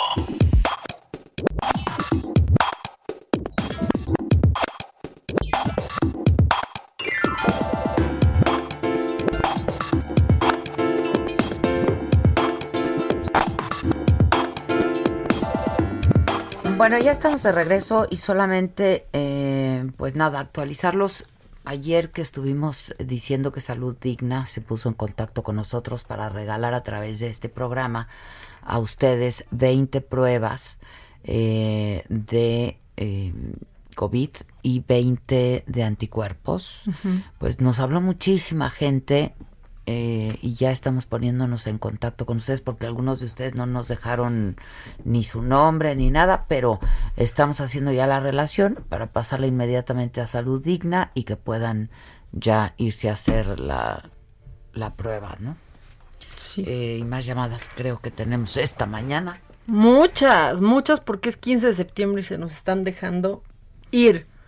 Con respecto a el tema de los expresidentes, buenos días Adela y Maca, me reservo mi nombre, pero quiero comentar que la figura de expresidentes no existe, por lo tanto la pregunta que realizan está más formulada. Hoy en día son simples ciudadanos como ustedes y un servidor. Pues, Pues sí, sí, o, sea, sea- que no tienen fuero, o sea que si cometieron un ilícito, pues ni que consultarle a nadie, ¿no? Que, que, se proceda siga. la ley, pues sí. Gracias por motivarme y sacarme de la depresión. Admiro su buena actitud y su positivismo. Chota, si nos vieran. Bueno, ¿Dónde? Sí, hijos. Eh, voy a reiniciarme y a seguir adelante. Muchas, muchas gracias. Eh, buenos días, Adela y Maca. Soy Lucero, excelente día. Estoy igual que ustedes con el tema de la rifa, no rifa. Tremendos corajes. Por, por cierto, ya está en mi Instagram y en el Twitter. La pregunta de hoy es, ¿compraste tu cachito de la rifa del avión? ¿Sí o no? Pues participa con nosotros, ¿no? Para saber si eres de los que compraste. Mira, aquí, digo, va muy poca gente, lo acabamos de subir. El 90% dice que en él, En el pastel. que en él. Pero hay un 2% que dice que lo va a comprar antes de las 2 de la O sea, van a esperarse al último momento. Eso, ¿qué? O sea, hoy 15 de septiembre, ¿qué más mexicano, Adela, que esperar para el último momento para comprar el cachito? ¿Qué más mexicano que eso? Es como cuando empiezas a estudiar un día antes del examen final. Mexicanísimo. Pues sí. Llegar safe. Eh, también nos dicen buenos días, excelente martes. Eh, no tengo agua en la colonia Granjas de Valle de Guadalupe, igual en la Rinconada de Aragón en Ecatepec. Eh, lo más triste es que se paga a principios de año todo el año de consumo y llega a caer muy esporada- esporádicamente. Así como les dijeron a ustedes la explicación, deberían darla por televisión. Por eso, ya que la gente está desesperada, el agua es vital, más ahora que hay pandemia. Fíjate, o sea, pagas el año por Adela o sea. y entonces ahí te cae literal a cuentagotas el agua. Eh, hola Adela, no entiendo por qué se hace una consulta para enjuiciar a los expresidentes y al final se va a hacer lo que quiera el poder. También Es como en este programa. Sí, ¿para qué Yo preguntan? pongo- O sea- pongo cosas a su consideración, pero se hace lo que yo digo. O sea, ustedes podrán votar, pero ¿saben qué? Aunque no votaran. Aunque O me sea, llamen autoritaria. Mira, por no. ejemplo, ¿quieres algunas respuestas de la gente? Sí, comenten con nosotros, ¿no? Dice, soy pendejo, pero no compré un cachito de la lotería. Mejor compré 20 caguamas para dar el grito. Pero quédate en tu casa. Sí, denlo desde su casa. Quédate en tu casa. Yo tengo mucha expectativa de ver el grito hoy por televisión. Va a estar muy impresionante ver la Miguel plancha. Urbán, solo los imbéciles lo compraron. La Viquina Adela me hace la semana a la mañana. Excelente programa, muchísimas gracias. Eh, en respuesta de la Micha, seas mamón. Está padrísimo. Eh, Pablo Trejo, ni madres. Y así, y así. Este, ah, pero aquí, al- obvio, dos desde California. Vía una app, dice Daniel. Fíjate, voto extranjero. Él sí compró dos cachitos. Bueno. ¿Qué tal los Está que muy con- sensible tu teléfono, ¿eh? ¿Eh? Sí. En respuesta de la Micha, esos 500 pesos alcanzan perfectamente para un buen tequila o mezcal. Estoy de acuerdo, estoy de acuerdo, estoy de Échenselos acuerdo. en un pozole hoy. Exacto. Y hay un pozole. Yo tengo, yo hoy quiero, hoy voy a, acabo de decidir. ¿Qué? Hoy voy a comer Hoy pozole. voy a cambiar. No, no, eso Hoy ya vas a comer. Y la dieta que según tú y yo empezamos El pozole, ayer. acuérdate que ya han dicho que es muy saludable porque Pues es sí, un porque es, claro, con el maicito. Sí, ya con eso. Pero este. Hijo, se me hizo agua la boca con un pozole. ¿De dónde es el mejor pozole? Díganos. Yo compraba en Pozol Cali antes. Pero hace mucho que no como pozole. La casa del Toño. Sí, yo compraba ahí rápido y rico. Ah, la casa del Toño. Ay, qué de pura macicita. Uy. O en la pozolería de los Ángeles Azules. Claro, Ah, la de Los Ángeles Azules. Angels. Oye, el, el doctor que me mande, nos mande un pozolito, ¿no, doctor? Cáigase, cáigase. Este. Se cubre el costo, pero mándelo, mándelo. Ya sí se me antojó mucho un pozole, limoncito, rábano no, porque me cae de peso, la verdad, pero ¡Uy! con limoncito. El rábano Sí. es muy indigesto. Muy indigesto el O sea, rábano. yo- prohibido rábano, coles de Bruselas y melón. Las coles de Bruselas son una bomba, ¿eh? Yo aquí comparti abriéndoles mi corazón gástrico. Las coles de Bruselas son dificilísimas. Ah, sí, sí, sí. ¿Sí o no? no como coles de Bruselas. ya, Maca. Ya, Maca. Ya está, nos están diciendo aquí, lean, nos, me- nos mandaron un audio, ¿lo escuchamos? Sí. Buenos días, Adela y Maca. Soy Lucero, excelente día. Estoy igual que ustedes con el... Me gustaría que leyeran mi mensaje al aire y compartirlo con su público. Gracias. Ah, se puso doble. Francisca de Paula. Pero pon el Se otro, puso se de te encimó. ¿Qué pasó esto? ¿Qué, ¿Qué brujería es esta? Se te encimó, es que es 15. Hola chicas guapas, pues igual a festejar el grito en casa con la sana distancia y con las precauciones debidas. Y no, yo no compré boleto, ni soy amlover, ni soy idiota. Que lo- lo- lo- los pocos que van a comprar gente civil, y no de gobierno, pues son porque son amlovers, seguidores y son igual de idiotas que el presidente. Ah, dale. Oye, Oigan, espérate. Eh, ¿qué sí, la casa Toño, bueno, muy rico pozole. Casa Ah, Toño. ves, ya nos están aquí Bueno, ¿nos procuras. Maca, o qué? Sí, sí, yo me encargo. Nos- ¿Tú te Yo- yo me encargas? encargo. ¿Nos procuras? Yo con pollito. Ah, pues, ah, con pechuguita Con está muy bien. pechuguita, con Ay, pechuguita. ahora me vas a dejar, si siempre nos vamos de la mano con la ingesta de calorías. o sea, nos vamos monitoreando. ¿Ya comiste chocolate? Sí. Bueno, deja voy. No me gustaron los O que sea, me regalas. Te lo dije, yo te dije, es que no te van a gustar. Me dice mi hija, y si sabe que no te van a gustar, ¿para qué demonios te los regala? Porque querías averiguar. Pues Porque sí, dijiste, pero- pues a ver, ¿por qué no compartes? Yo, no te van a gustar, pero ahí te van. Y los que se te encargaron, ¿no? Hubo manera. No, es que mira cómo te explico. Hubo un este una Un situación, contratiempo. un contratiempo, Hubo una, una una eventualidad. situación. ¿Quieres otro audio? Hola Adela, Mata, soy el Víctor de New Jersey, no me había reportado, pero aquí estoy, hoy 15 de septiembre, y hablando de pozoles, yo preparo uno, pero muy, muy chingón, lástima que están hasta allá, pero cuando vengas a Nueva York, me echas un grito y te invito un pozole. Ándale. Te queda pero bien sabroso. Saludo, bye. No saben las ganas que tengo de ir a Nueva York. Ay, Yo, ah, también. sea, no saben las ganas que tengo de ir a Nueva York. Y aparte el Víctor de New Jersey, sobreviviente claro, de COVID. Nos sobreviviente de COVID porque nos escuchaba en su convalecencia. Sí, nos lo dijo. Claro. Tenemos más audios, pongo un par más. Como mi amigo de Puebla que tiene un restaurante. ¿Tú fuiste a Nueva York? No, fue Toñito. ¿Cuál? Ah, ¿El Toloache? Y el Jeremy. Porque ese también es No. un buen restaurante poblano no, no, allá, No, ¿eh? no sabes lo que hace ese hombre. El mole poblano. No, no, No, ya hoy andamos. Hay unas chalupitas que ya sabemos. Bueno, yo no sé si ustedes van a- a- a ver y a escuchar la arenga del señor presidente con sus 20 vivas, pero si no, yo les miren, les voy a pasar a recomendar que se compren sí su mezcalito, sí su tequilita y vean la saga de ayer, si es que no la han visto. Si la vieron, vuelva- vuélvanla a ver porque estuvo bien bonito el programa. Cantaron, nos reímos, nos platicaron cosas. Estuvo padre. Y si no el 16, si no van a trabajar Y si no, también. también maratón. mañana lo pueden ver porque el sábado tienen concierto por streaming. Muy- Pueden comprar ahí hay. su boleto de a 120 bar. Pues mira, Que cómprenlo también con 120 tiempo. varo. 120 baros si lo compran hoy. Exacto. Bueno, Ilan Katz, Claudia Aguilar, que si el avión, que si no, que si el juicio, que si el enjuicio, que, que si qué. Hola, hola Adela, hola Maca, ¿cómo estás, Kat?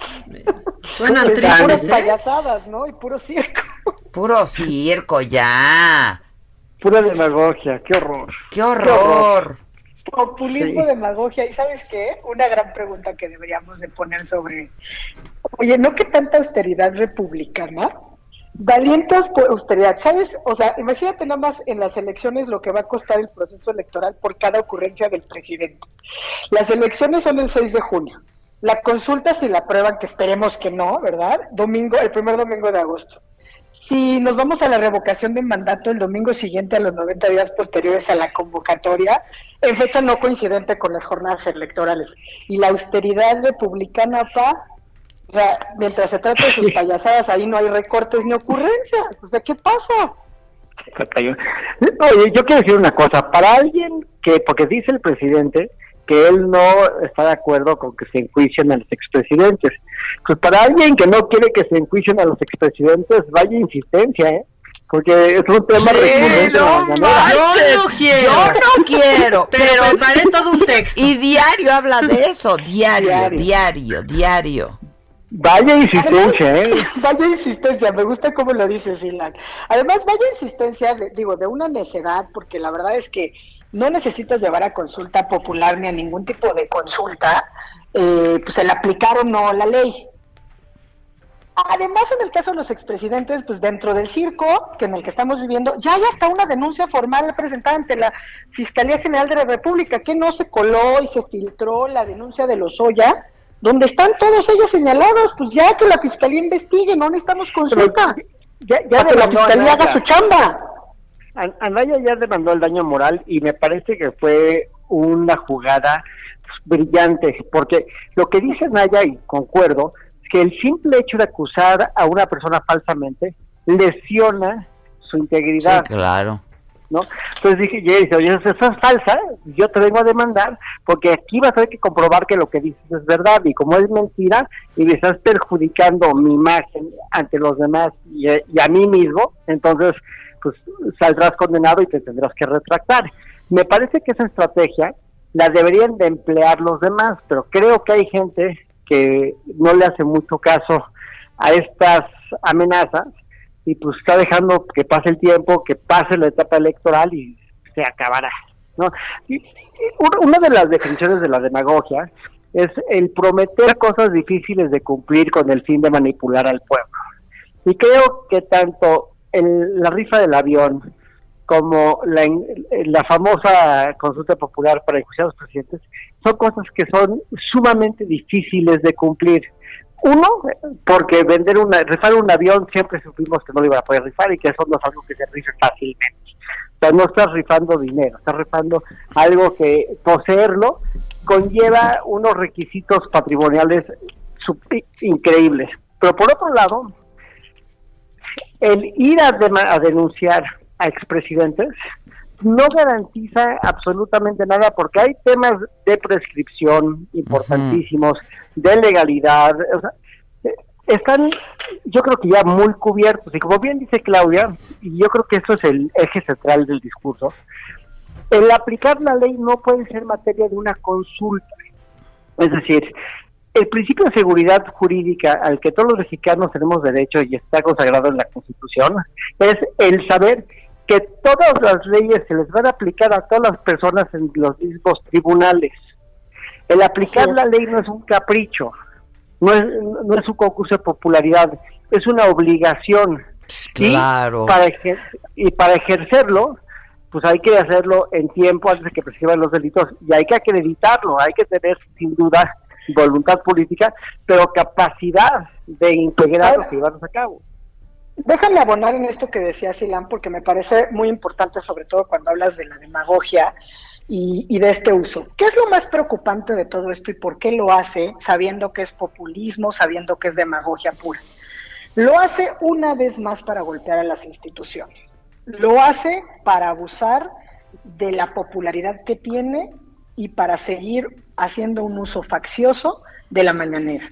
Dice llanamente porque lo que hace es decir, insistentemente que no está preocupado por enjuiciarlos, pero bueno, recurrir a ello como ya han dicho. De, suerte, de suerte que ya llegó hoy, porque es el plazo límite además para que lo pudiera hacer, eh, llevó la consulta, la petición, porque así lo establece la Ley Federal de Consulta Popular, para que en, en su caso se, someta a la consulta popular. Lo que tiene que hacer la Cámara es obligatoriamente presentar esta pregunta para ver si la Corte valida la constitucionalidad o no, que no es caprichoso que la Corte la valide o no, porque la propia Constitución establece que no pueden ser objeto de consulta populares, entre otros, por ejemplo, la restricción de los derechos humanos. Y aquí, cuando menos desde mi opinión, y como acaba de decir Ilan, pues el debido proceso, la presunción de inocencia, es decir, hay una serie de derechos ahí que pudieran ser vulnerados a partir de la formulación de la pregunta que propone el presidente. Entonces, ¿cuál es el problema? Efectivamente, a la Corte le toca resolver sobre la constitucionalidad o no de la consulta. Pero mientras tanto, el presidente puede seguir dándole vuelo al tema y usarlo políticamente en este contexto como lo ha venido haciendo ya en estos últimos días de manera constante y sonante. La otra desventaja es que qué va a pasar cuando lo resuelva, que espero que así sea, que la Corte diga que es inconstitucionalidad, inconstitucional la consulta, entonces va a tener más elementos en su narrativa facciosa para combatir, para atacar frontalmente tanto al Poder Judicial y de pasadita al INE, ¿no? más si considera que eso serán cuestiones que necesita para seguir ganando popularidad de cara al proceso electoral o a la jornada electoral del próximo año, ¿no? ¿Por qué? Porque al INE no le toca rechazarla. En su caso, si la Corte palomea, pues le toca preparar nada más los formatos para recabar las firmas, organizar la consulta y pues que se lleve a cabo la consulta. Yo espero sinceramente que la Corte no resuelva a favor de la constitucionalidad, como ya ha pasado en otras ocasiones que se ha tratado de hacer recientemente, como fue el caso de los salarios mínimos o la reforma energética. ¿No? Pero es, ¿por qué? Porque no es democrático votar que personas vayan a prisión, lo que es democrático es respetar las instituciones. Viola la autonomía de la fiscalía, viola los derechos de los indiciados y de las víctimas, viola el debido proceso. El proceso penal no es popular, no es consulta popular. Si así fuera, pues muchas personas a lo mejor estarían más de las que ya están injustamente en la cárcel, ¿o no, Ilan? Totalmente, estoy coincido contigo al 100%. Y, y efectivamente no es legal lo que está haciendo el presidente y no es correcto lo que hace el presidente, pero sí es muy astuto, porque el presidente regresa a un discurso que le provoca enorme confort. Bueno, es que eso nadie se lo puede quitar. No, no, la verdad no, no, no es tonto. Es sumamente astuto regresar a este tema de vamos a desquitarnos con quien nos ha hecho tanto daño. Y eso, pues, ahora sí que, como, como dicen en inglés, pues lo único que queda es hold the stick, aguantar la vara, dejar que pase el periodo electoral. ya, ¿qué hacemos?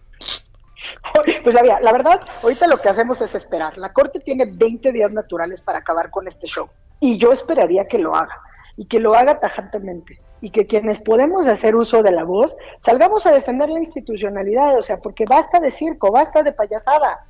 Para eso están las instituciones. Claro, a él nunca le han gustado, las vilipendia, le sirven solamente cuando lo favorecen en sus decisiones. Pero si en cualquier lugar no van a palomear o van a estar en contra de cualquiera de sus payasadas, entonces mejor a darle a las instituciones, a darle al traste y a dar con todo el camino democrático. A mí realmente me preocupa muchísimo esto.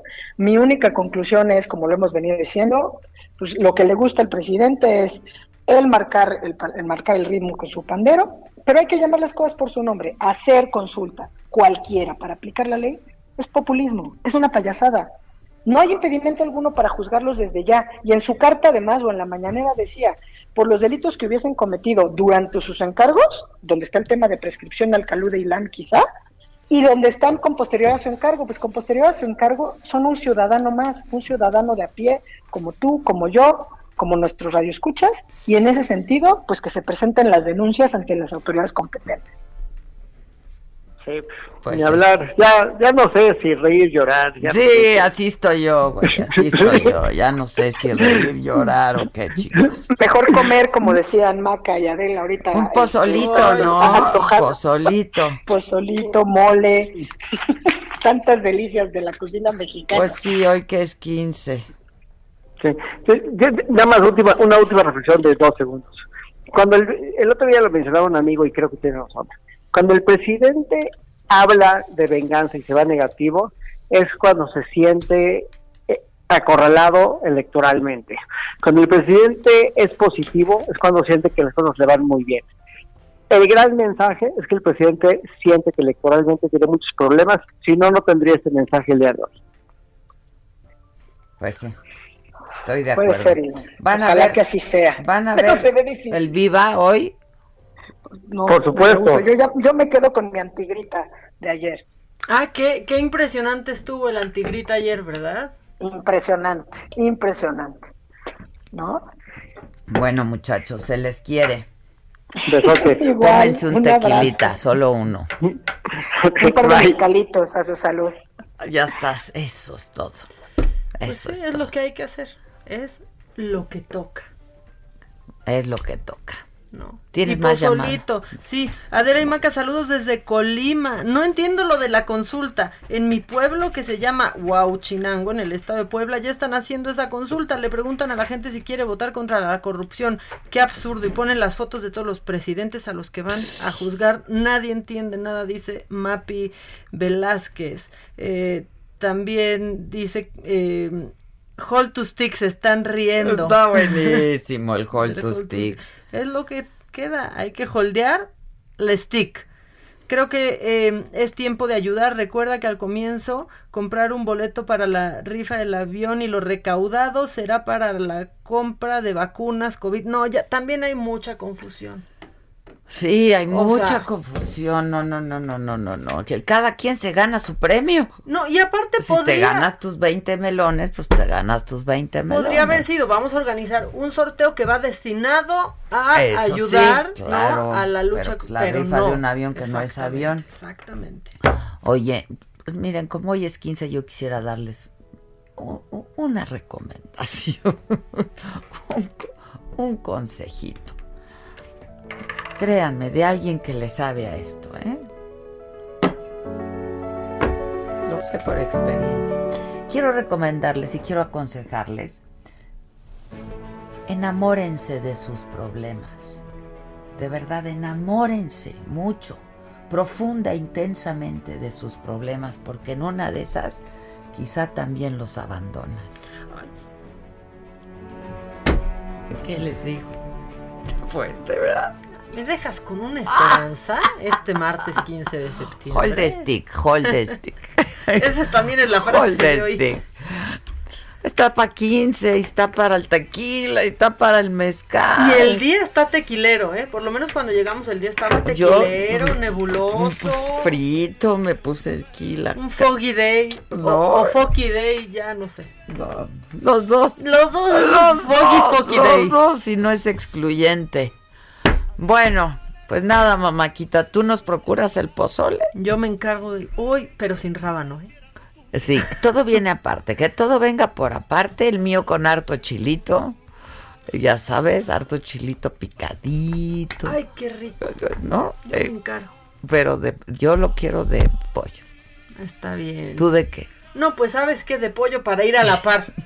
¿Y lo quieres de qué color? Estamos muy de vago, ¿Eh? ¿De qué color lo Rojo. Rojo. Tiene que ser rojo. Yo también. Que te ofrezcan un pozole y llegue blanco, a mí me no, da- no, no, no, no. Espérate tantito. En Acapulco, el, sí, el pozole blanco, muy cañón. Por cierto, Jaime Camil siempre me manda, antes que me quería, me mandaba mi pozolito blanco el primero de enero. Buenazo. Ahora Maca Lo Carrillo te lo manda el 15. Yo Tú sé que no bien, se igual, te acepta. pero mira. Acuérdate que somos muchos en casa. ¿eh? bueno, gracias por todo. Pasen un buen día. Tápense la boca y la nariz y todo. Tápense, quédense en su casa y estemos en contacto. Hasta. Esto fue Me lo dijo Adela. Con Adela Micha. ¿Cómo te enteraste? ¿Dónde la oíste? ¿Quién te lo dijo? Me lo dijo Adela por Heraldo Radio, donde la H suena y ahora también se escucha. Una estación de Heraldo Media Group.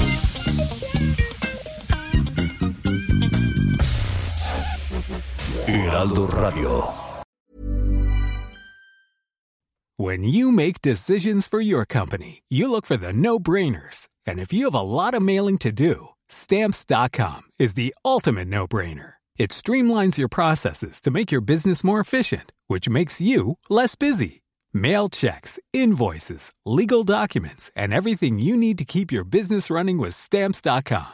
Seamlessly connect with every major marketplace and shopping cart. Schedule package pickups and see your cheapest and fastest shipping options from different carriers with rates up to 89% off USPS and UPS rates. And with the stamps.com mobile app, you can take care of mailing and shipping wherever you are. Make the same no-brainer decision as over 1 million other businesses with stamps.com. Sign up with code program for a 4-week trial plus free postage and a free digital scale. No long-term commitments or contracts. That's stamps.com.